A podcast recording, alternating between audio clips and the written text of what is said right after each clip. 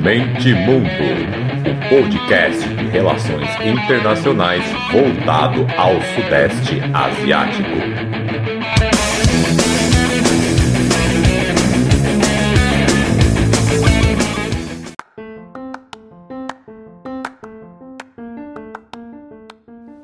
Fala galera, podcast Mente Mundo na área.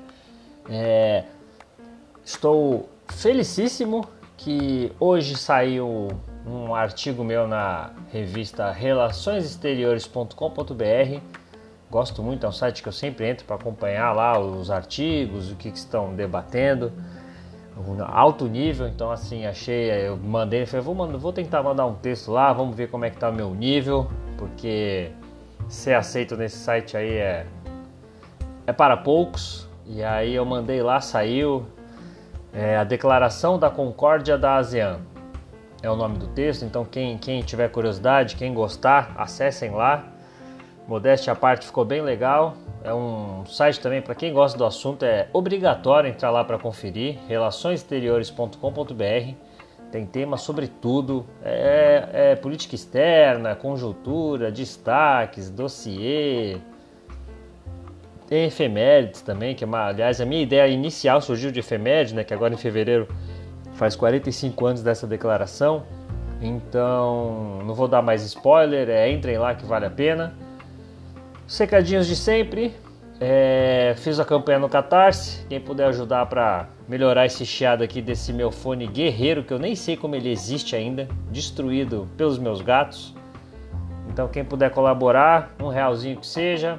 Aí tem um grupinho secreto no WhatsApp para a gente falar 24 horas por dia de relações internacionais. E outro recadinho que eu queria dar também é seguir nas redes sociais, né? mentemundo.com.br. Vou colocar esse texto aqui com todos os links que eu peguei, todas essas informações que são dificílimas de achar. Foram horas de brincadeira. Então vou colocar lá. Aí tem Mentimundo 1 no Twitter e no Instagram. Sigam lá. No Instagram também eu brinco de fazer uma enquete aí quase que diária, que às vezes não dá tempo, sobre o Sudeste Asiático. Então os recados são esses. Vamos combinar o seguinte: vamos combinar uma coisa aqui, que essa introdução já ficou grande demais. Se vocês acharem esse episódio mais completo possível que vocês já viram sobre Myanmar, vocês compartilham nas redes sociais de vocês, tá bom? Então é um, é, vamos fazer um acordo? Se vocês terminarem esse episódio falando, caramba, o cara pesquisou mesmo, hein?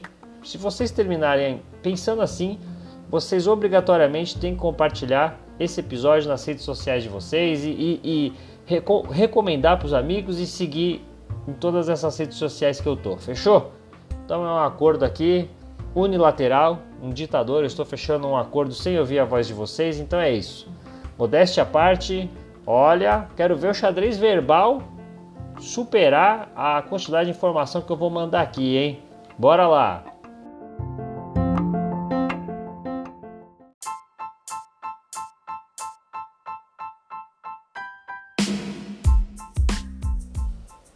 Então, para começar esse episódio sobre o golpe em Myanmar, eu vou começar aqui com uma, um, um resuminho de, um, de, uns tweets que eu fiz assim que eu vi que o bicho estava pegando lá no domingo, domingo à noite. E um resuminho assim das coisas que eu postei. Vou fazer uma introduçãozinha aqui que é o seguinte: a situação em Myanmar é triste e perigosa ao mesmo tempo. O país sentia o gosto da democracia há apenas 10 anos, malemar 10 anos, né? Vamos arredondar aí. Sua geografia também é problemática, faz fronteira com a Índia e a China. Recentemente, membros da cúpula do governo indiano visitaram o país em uma tentativa de aumentar a influência de Nova Delhi sobre o Sudeste Asiático como um todo, que é uma região que Pequim trata como naturalmente sua zona de influência, né? então tá aí o choque. É a possibilidade de os pequenos países da região, me referindo ao Sudeste Asiático, né? serem sugados por um conflito Estados Unidos, China, Ocidente, Oriente, ou mesmo China, Índia, é, é imensa e destrutiva, né? Uma possibilidade alta no, no do jeito que a gente está se encaminhando. Primeiramente, os dois problemas que eu identifiquei assim logo de cara, pensando na situação de Myanmar, foi é, primeiro que a China jamais vai permitir, vamos supor que esse golpe tenha sido por interferência externa não chinesa. A China jamais vai permitir algum tipo de guerra híbrida em suas fronteiras. Caso algo escalhe assim, com certeza a resposta da China vai ser algo pesado, como similar ao movimento russo na Crimeia ou até mesmo na Geórgia. Segundo também que caso isso aconteça, é, pode muito bem acontecer uma Síria ou uma Líbia 2.0 nesses países, que são países que já são um caldeirão étnico, fronteiriço, econômico e com uma diferença fundamental que é a densidade demográfica. Um eventual êxodo de qualquer país aí do Sudeste Asiático, mesmo Myanmar, vai fazer o, o, aquele êxodo do Oriente Médio que gerou toda a crise política na Europa, vai parecer passeio de férias, excursão de férias na Europa, se esses países se desestabilizarem por alguma guerra. Claro que os principais afetados vão ser os vizinhos, mas com certeza vai acabar escoando aí para a Turquia, pessoas querendo ir para a Europa, o que seria um cenário catastrófico. Aparentemente, o exército de Myanmar é mais alinhado com Pequim do que com o governo democrático que caiu. Mas ainda é cedo demais né, para falar golpe com aval chinês, ou golpe com aval da Índia, ou golpe com aval de fulano, de ciclano, por, principalmente porque governo e exército vinham se estranhando desde as eleições, então ainda é cedo demais para especular.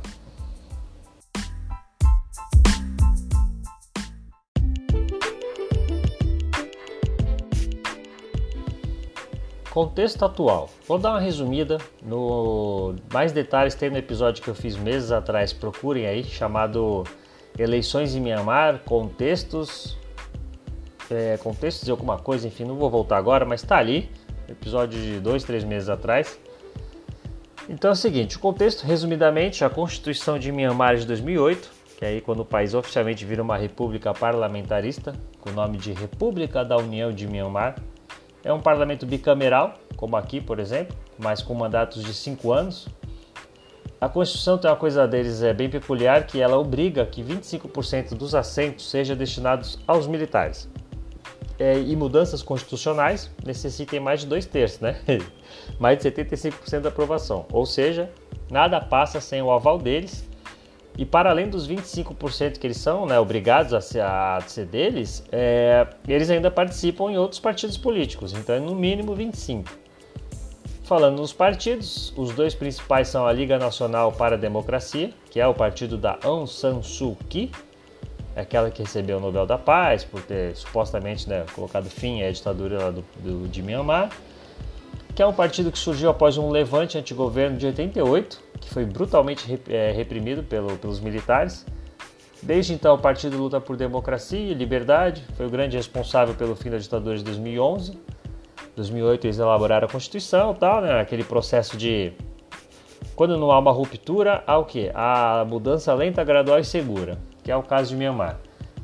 Uma coisa interessante é que ela é conselheira de Estado, foi um cargo criado para ela porque a Constituição do país proíbe que pessoas casadas com estrangeiros ou pessoas com filhos desse casamento ocupem o cargo mais alto do país. Então criaram ali um cargo para ela, mas na verdade é ela que manda, ela que mandava, né?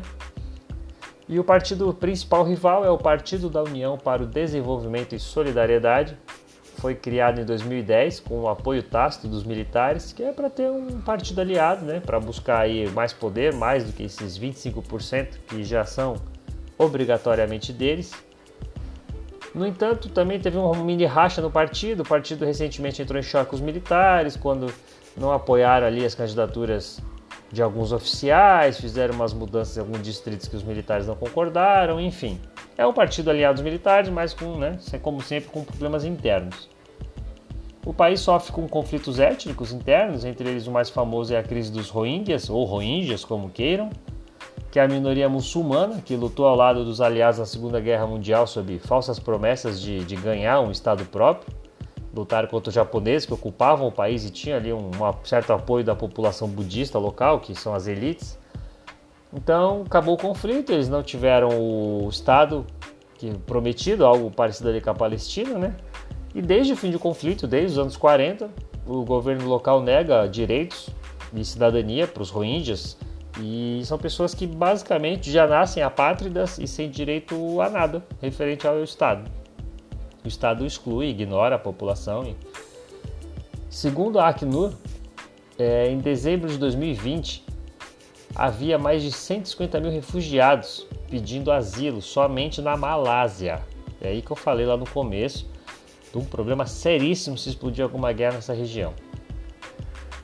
É, dos 150 mil, 102 mil são Rohingya, 22 mil e pouco Xins e outros 29 mil, praticamente 30 mil de outros grupos étnicos. Então, assim, o Xins, é, Xin e. Na verdade, é Shan e Kachin.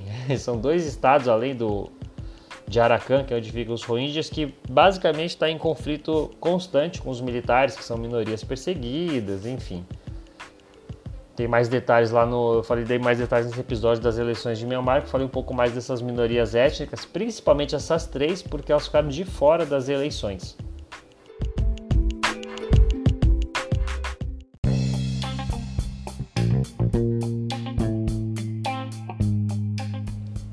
Um resuminho das eleições é o seguinte: teve cerca de 70% de comparecimento, alto, né? Se a gente pensar na pandemia e o partido da Liga Nacional para a Democracia teve uma vitória maior que a prevista, mais de 80% dos votos. Eles tinham 255 assentos na Câmara Baixa, que vamos comparar aqui com, com a gente aqui, que é a que é a Câmara, né? Então eles tinham 255, foi para 258, aumentou 3, e o mesmo na, na alta, de 135 para 138, que seria o que a gente no nosso Senado. Imediatamente após as eleições, os líderes do Partido da União para o Desenvolvimento e Solidariedade, aquele que é vinculado ao Exército, começaram a denunciar fraudes, alegaram que fiscais foram subornados e instigaram apoiadores a fazer vídeos, a mostrar irregularidades, enfim, nem precisa entrar, em detalhes porque a gente conhece muito bem algo que o Trump fez, que o Bolsonaro vem já, já avisou que vai fazer e já vem fazendo. O maior monitor eleitoral de Myanmar é, Aliança do Povo para Eleições Credíveis e Rede Asiática de Eleições Livres, com sede na Tailândia, e os Carter Center, que tem sede nos Estados Unidos, eles foram membros observadores e falaram que a eleição ocorreu pacificamente, sem grandes irregularidades, é, sem grandes avanços, né, é, judicializando, a tática dos militares foi forçar é, pleito nos três estados que eu comentei, que não tiveram votação, Rakhine, Shan e Kachin, e é porque é uma zona de conflito constante, né? Grupos rebeldes armados, enfim, um milhão e quase um milhão e meio de pessoas foram impedidas de votar dessas três regiões. Especula-se que esse movimento foi meramente uma tentativa de deslegitimar o partido vencedor. Afinal, se o partido dos militares vencesse, ótimo, eles teriam mais cargos, mais assentos. Mas caso os partidos étnicos locais vencessem, seria mais dificultoso para o partido vencedor criar uma coalizão, embora eles tenham tido maioria, mas seria uma oposição maior do que não tendo votação. Então de, a tática dos militares provavelmente aí foi de dificuldade, ter mais, mais oposição do que não tendo votação nesses três estados. Então é isso, o governo viu esse ultimato do, do exército ter que fazer eleição até o dia X, era, se eu não me engano, no finalzinho de janeiro, começo de fevereiro agora. Era o ultimato que o Exército deu para o governo realizar a eleição nesses três estados, então o governo viu com desconfiança e ignorou o pedido.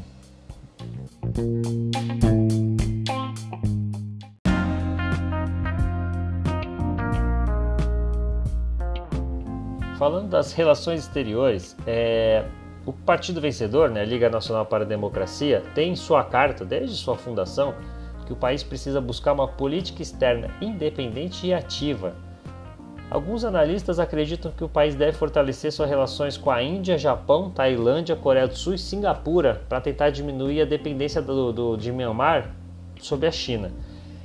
Então isso era algo que já, vim, já era ventilado antes das eleições, não é de agora, tem nada a ver com o golpe. Então isso já é um cenário que o pessoal previa pré-eleições, que o partido ia ganhar e que ia tentar diversificar suas alianças. As relações com o Ocidente estão estremecidas, né, com o fato lá dos muçulmanos rohingyas, é, o governo vem sendo acusado em tribunais internacionais de práticas genocidas, que criou aí o maior campo de concentração do mundo, que é em Bangladesh. Ainda em outubro houve uma visita conjunta inédita do secretário de Relações Exteriores e do chefe de exército indiano. Indicou claramente que o governo Modi estava interessado em uma parceria mais forte de, da Índia com o Myanmar. Ainda no mesmo mês, foi confirmada a compra de um submarino indiano que é de fabricação russa, por parte do governo de Myanmar, que é um sonho do país ter pelo menos um submarino. A competição entre indianos e chineses pelo seu vizinho comum já não era mais segredo para ninguém, então já digamos assim que escalou um degrau, porque o fornecimento de um submarino, né, o fornecimento de um equipamento militar, nunca vem sozinho. São aparelhos sofisticados, então requerem aí um relacionamento de médio e longo prazo, porque envolve mais vendas, envolve treinamento para poder usar envolve exercício, muitas vezes envolve intercâmbio de pessoal. Os militares vão para um país, depois vão para o outro. Então, a compra de um submarino nunca é só a compra de um submarino. Bom, o Myanmar é central né, no projeto da Nova Rota da Seda. Há cerca de 300 projetos que o. Quase falei igual o Vanderlei Luxemburgo agora, projetos. uns projetos. É, tem cerca de 30 projetos que o Myanmar tem estudado com a China. Mais ambicioso aí deve, deve ser aí o corredor econômico China-Myanmar, que é um plano para conectar a província de Yunnan, no sul da China, com a segunda maior cidade de Myanmar, é Mandalay, e se estende, vai até o sul, depois vocês olham no mapa aí de Yangon, vai até Rakhine, que é uma região que tem muitas pedras preciosas, enfim, faz parte desse plano chinês de escoar as exportações chinesas para outros portos, para outros mares. Então assim, a postura do governo é de cautela, para não cair na chamada armadilha da dívida, né? Que eu já falei aqui mais de uma vez que muita gente chama a Índia, a China de império financeiro, porque ela endivida todo mundo e aí faz os países ficarem reféns dela através de dívida, não a forma clássica, né, como Estados Unidos, Reino Unido fazem de imperialismo. Então, relações exteriores basicamente é isso, é uma, um acirramento Índia-China,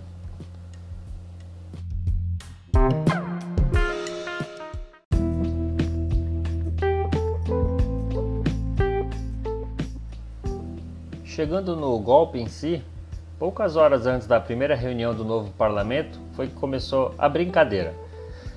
Uns dias antes já estavam ali, já estava estranhando, já tinha um um depoimento estranho aqui, ali do, do principal general do país, já tinha ali uma coisinha ou outra, mas ainda tudo no campo da especulação, nada demais. Mas, né, aconteceu.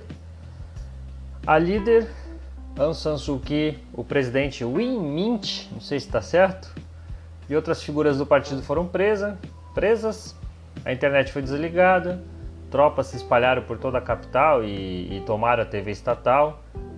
Várias horas depois, uma transmissão oficial informou aos cidadãos que o país é, estava em estado de emergência devido à fraude eleitoral. O porta-voz militar, o general Zhao Min-tum, telegrafou que os militares poderiam agir se suas exigências não, de investigar fraudes eleitorais não fossem atendidas. Isso tem coisa aí de uma semana, uma semana e pouco. Então já estava ali né, um crime instaurado de desconfiança. Então é isso. Os altos funcionários do governo é, mantiveram ali uma reunião de emergência com os militares horas antes para acalmar a situação. Mas aparentemente não vingou. Essas demandas de fraude eleitoral não tem como andar, né? Então, é, os militares também parece que pediram demissão da comissão eleitoral inteira, recontagem de voto, falarem ao em torno de 10 milhões de votos é, fraudados, então não tem como atender esse tipo de demanda, né? Em 27 de janeiro, o Min Aung Yang disse aos militares que as Forças Armadas deveriam revogar qualquer lei, até mesmo a Constituição, se ela estivesse sendo violada Dois dias, é, o, o, pretexto surgiu então, né? Dois dias depois, o pretexto perfeito. Os manifestantes pró-militares tomaram as ruas, né? Sob aí a, as supostas fraudes. Então é, é, o que precisava, né? É a marcha é, pela família com Deus. Então os militares já, já se assanham, meia dúzia de apoiadores já é tudo que eles precisam para legitimá-los. Há denúncias, inclusive, que o próprio exército transportou pessoas do país inteiro para cidades estratégicas, como as cidades maiores, para parecer que o apoio popular era maior do que realmente era. Os militares afirmam ter lançado o golpe em defesa da Constituição, invocando a seção 417, que permite que a declaração do estado de emergência de um ano aconteça se tiver um confronto ali, uma ameaça que possa desintegrar a União ou a sociedade nacional que possa causar perda de soberania. É mais ou menos isso que a lei diz. Mas o poder de declarar estado de emergência é claramente reservado a, única e exclusivamente ao presidente. Segundo o, um, um, think tank aí muito bom, é, se escreve KISIS, tem, vai ter o link ali nas referências para vocês procurarem. O golpe pode ser explicado por uma frustração do general Min, que é a autoridade máxima dos militares, com as pressões internacionais sobre o governo da Aung San Suu Kyi, porque provavelmente ele esperava uma vitória eleitoral ou, ou algo mais parelho, não uma vitória ainda maior do partido dela. Os dois têm uma rivalidade pessoal e ele está para atingir a, a, idade de aposentadoria compulsória dele. É um artigo bem crítico do, do da Asia Times, achei bem interessante, saiu nessa quarta-feira, dia 3, vulgo hoje, estou gravando no quarta-feira à noite, dia 3. Ele é interessante vocês caçem lá, que é, a matéria é bem completa, bem legal e ataca o Ocidente o tempo inteiro. Ele lembra de relatórios que os membros, né, os órgãos internacionais como a ONU ignoraram sobre acusações de minorias étnicas contra o exército de Myanmar. É, abusos que o exército cometeram foram minimizados. Então, tudo, segundo o artigo, por causa da sede do Ocidente de vender armas e treinamentos a esse país recém-aberto, que agora eles eram uma democracia, então agora está né, tá tudo liberado. E aí a matéria faz um link interessante com a venda de armas de principalmente Estados Unidos, Japão, Reino Unido e Austrália. Bem interessante, vou postar o link lá, vale a pena a, a, a leitura. O Conselho de Segurança das Nações Unidas reuniu nessa terça-feira, dia 2, ontem, mas não conseguiu chegar a um acordo sobre uma declaração conjunta depois que a China não apoiou. A China, como vocês devem saber, tem o poder de veto como um dos cinco membros permanentes do Conselho de Segurança. Pequim alega há tempos, não é de agora, que pressão internacional e sanções apenas pioram o clima de desconfiança entre as forças internas. Falando especificamente de Myanmar, mas também no geral, né? Rússia e China, obviamente, são contra sanções. É, isso não quer dizer que, que, que, o Império do Meio apoiou, está por trás do golpe. É que uma coisa interessante de se notar é que a política de não interferência em assuntos internos de outros países é um princípio fundamental dos países do Sudeste Asiático, mas não somente, mas dos países asiáticos em geral. Segundo a BBC, funcionários de 70 hospitais e departamentos médicos em todos os países se afastaram do trabalho é, não emergencial como forma de protesto, isso hoje, dia 3. Centenas de profissionais de saúde, é, médico, é, enfermeira, assistente, que foram trabalhar por, por causa da pandemia, colocaram uma fita vermelha na roupa deles, porque é uma forma de mostrar que eles são contra o golpe. Na internet também, todo mundo mudando perfil para fotos de, de fitas vermelhas.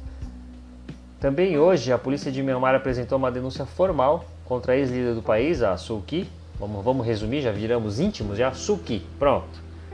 Dizendo que ela, olha o crime dela que grave, hein? Encontraram na casa dela seis walk-talks importados de forma ilegal. Então, por isso, ela vai ficar detida pelo menos até 15 de fevereiro, até que as investigações sejam concluídas. Então é isso.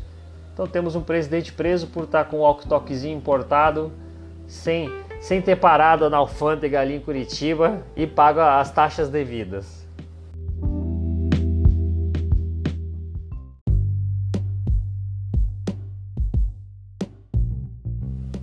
Repercussão internacional.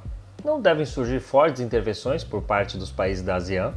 O princípio, de novo, né, de não intervenção é sagrado e um dos pilares do sucesso da estabilidade política e econômica da região.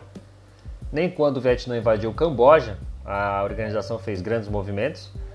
Então a ASEAN fez o que ela sempre faz: ofereceu os canais diplomáticos já abertos entre os países internos ali para acalmar a situação. Nada muito mais pontual que isso. Claro que alguns países dentro do bloco se preocupam mais, outros menos. Mas intervir para eles é visto como ataque à soberania, portanto, tem o maior potencial destrutivo do que construtivo. É uma região que passou grande parte de sua história milenar na mão de potências estrangeiras.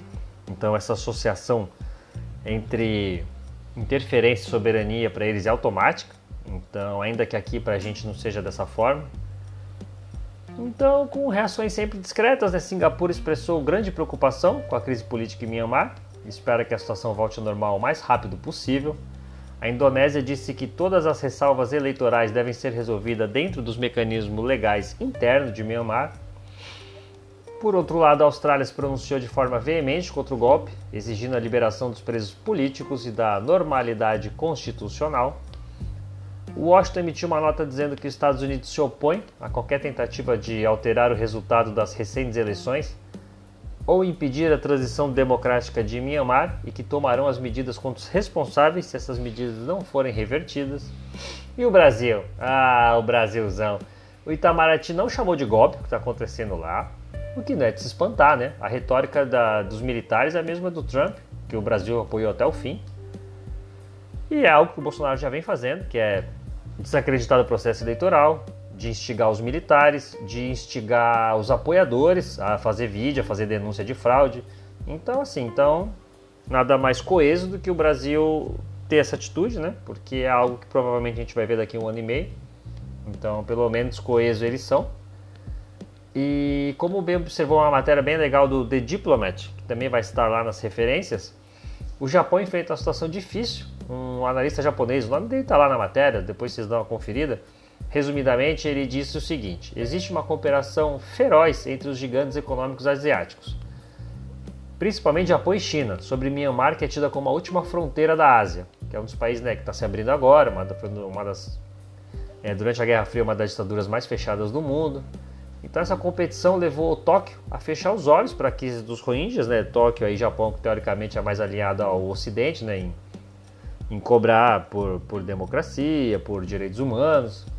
Então o Japão se viu obrigado para ter influência ali no país também, junto com é, China e Índia. Então se viu obrigado a ignorar tudo que estava acontecendo ali e passar a investir no país e procurar ter boas relações tanto com o governo quanto com os militares. No Asia News que eu faço semanalmente, vira e mexe, tem notícia de projetos financiados por japoneses, é, não só em Myanmar, né, mas também em países problemáticos como Laos, Camboja, projetos de mega shoppings, enfim. Então o Japão não quer ficar de fora. É, em 2015, os ativistas da transparência Global Witness é, divulgaram um relatório afirmando que o exército, vou falar o nome aqui que todo mundo fala, não sei se vocês estão acompanhando, é o Taj Mahal, que é o nome oficial do exército, então que ele pode ter supostamente realizado o maior roubo de recursos naturais da história moderna. Segundo essa ONG, o relatório delas afirma que uma produção enorme de jade no valor de 31 bilhões de dólares foi extraído de minas localizadas no estado de Caxim e foi apelidado de maior, que é apelidado né, de maior mina de jade do mundo. Então, assim, resumidamente, esse, se for verdade esse, esse sumiço dessas pedras não, não, né, não oficiais, o governo não, não contabilizou, é um, é, um, é um 31 bilhões, dá mais ou menos 50% do PIB de Myanmar. Então, se isso realmente aconteceu, é um roubo que representa metade do que tudo que o país produz em um ano. E cerca de 50 vezes, por exemplo, dos gastos anuais do, do, do governo com saúde. É, a grande maioria dessa jade extraída é contrabandeada pelo exército e enviada através de fronteiras porosas para a China. Então, praticamente o que esse relatório diz é que o exército de Myanmar é um grande cartel e está envolvido em contratos lucrativos aí, envolvimento até com, com, com tráfico de drogas também. Myanmar possui 54 milhões de pessoas, problemas estruturais em apenas um estado criou o maior campo de concentração do planeta, como eu já disse. É o país, o Bangladesh tem, que ou seja, tem o maior campo de concentração do mundo e é um país que já tem, já tinha a sexta maior densidade demográfica do planeta. E Myanmar é vizinho também de Singapura, que é o primeiro no ranking de densidade demográfica. E, como eu já disse, é vizinho da Índia e da China. Então imagina uma crise nacional, uma crise ali, alguém arme pessoas que são contra o golpe. Então olha o tamanho desse problema. Ao contrário da ditadura militar de décadas anteriores, então assim, o cenário que os militares vão ver agora é totalmente diferente. Os miamarenses, olha que nome bonito, ficaram 10 anos aí com muitas ressalvas, com muitas aspas, mas são 10 anos de democracia, são 10 anos de uma certa liberdade, são 10 anos de direito ao voto, de protestar, de usar a internet para reivindicar pautas, para reclamar do governo. Então assim, o governo militar não vai ter nada, vida nada fácil, independente de pressão externa ou não é, esse estado de emergência de um ano aí, os militares vão ter muitas dificuldades para conseguir manter, porque é um retrocesso, né? E o povo sabe disso, por mais que não seja democracia aos moldes ocidentais. mas é um cenário totalmente diferente que o exército lidou ali por décadas, um cenário de Guerra Fria também, que favorecia, enfim. Agora é algo totalmente diferente e o exército vai ter enor enormíssimos problemas para manter para manter-se no poder.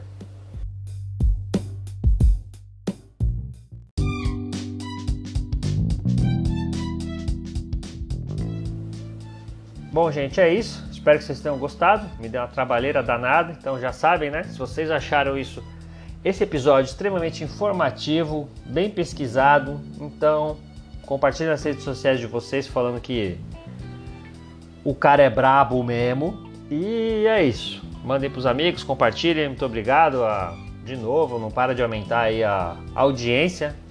Obrigado mesmo. Então confiram lá Relações Exteriores, meu artigo novo. Tem meu artigo sobre o canal do CRA no, no Séries também. Sigam o Séries na rede, nas redes, que é o Centro de Relações Internacionais aí que eu, no qual eu pertenço. E também quero agradecer ao Alexandre Lins, um amigo que eu fiz no Twitter, um bom amigo de relações internacionais, que vira e mexe compartilha o que eu posto e pede pro pessoal seguir, e aí, pô, é um retorno legal. A gente troca umas ideias também sobre artigos, enfim. Então hoje é isso aí, só agradecimento. Muito obrigado, os recadinhos já foram dados no início.